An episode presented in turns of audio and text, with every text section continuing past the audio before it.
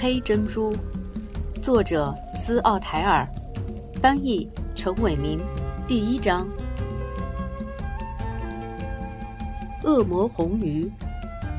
在我们拉巴兹城，或者在遥远的海滨一带，或者在加利福尼亚海湾崇山峻岭里，人人都听到过恶魔红鱼的传说。据说世界上别的地方也有许多人知道它。可是，在这成千上万人当中，只有两个人真正看见过恶魔红鱼，并且这两个人中只有一个人还活着。这个人就是我，拉门塞拉查。拉巴兹城和加利福尼亚海湾的许多人都说他们看到过恶魔红鱼，晚上围着火堆。老人们常给儿孙讲自己遇到恶魔红鱼的故事，妈妈们也总爱拿恶魔红鱼来吓唬不听话的孩子，威吓他们要把这一可怕的怪物从海底深处召唤来。现在我已有十六岁，我小的时候要是做了不该做的事情，母亲会一本正经地对我说：“拉蒙。”下次再这样，我就要告诉恶魔红鱼。母亲曾经对我说：“恶魔红鱼比停在拉巴兹港里最大的船还大，它有七只月牙形的眼睛，颜色像龙涎香，嘴里有七排牙齿，每一颗牙齿都有你父亲的托利多刀那么长。这些牙齿咬断人的骨头，就像咬断几根牙签一样，轻而易举。”我那些小伙伴们的妈妈也拿恶魔红鱼来威吓他们。他们说的恶魔红鱼跟我母亲知道的多少有些不同，不是牙齿多一些少一些，就是眼睛不是月牙形的，或者就是只有一只眼睛，不是七只。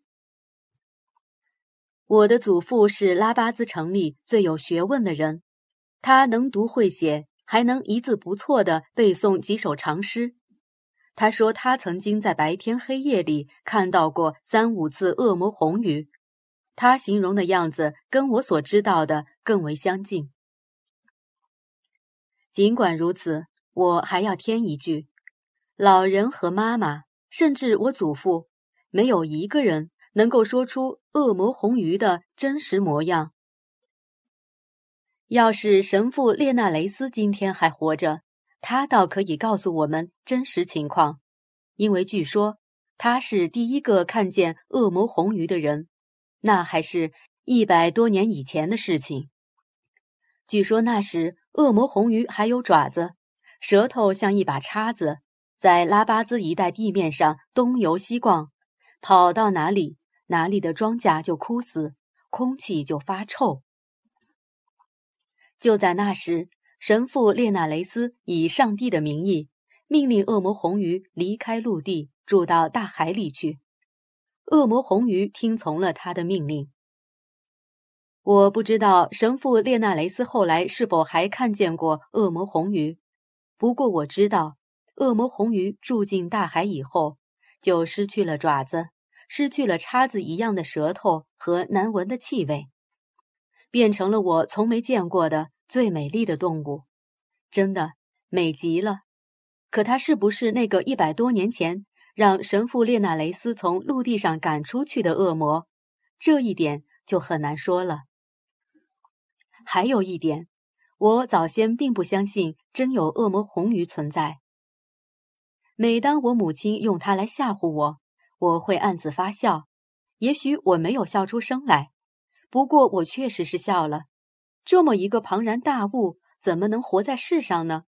如果真有这么一个东西，母亲怎么会跟他搞得这么熟？想和他说话就说话，想叫他来他就来呢？尽管如此，母亲一讲到恶魔红鱼，我还是会感到血液冰凉、头皮发麻。不过，我喜欢有这样一种感觉，我要自己相信，恶魔红鱼确实存在于什么地方。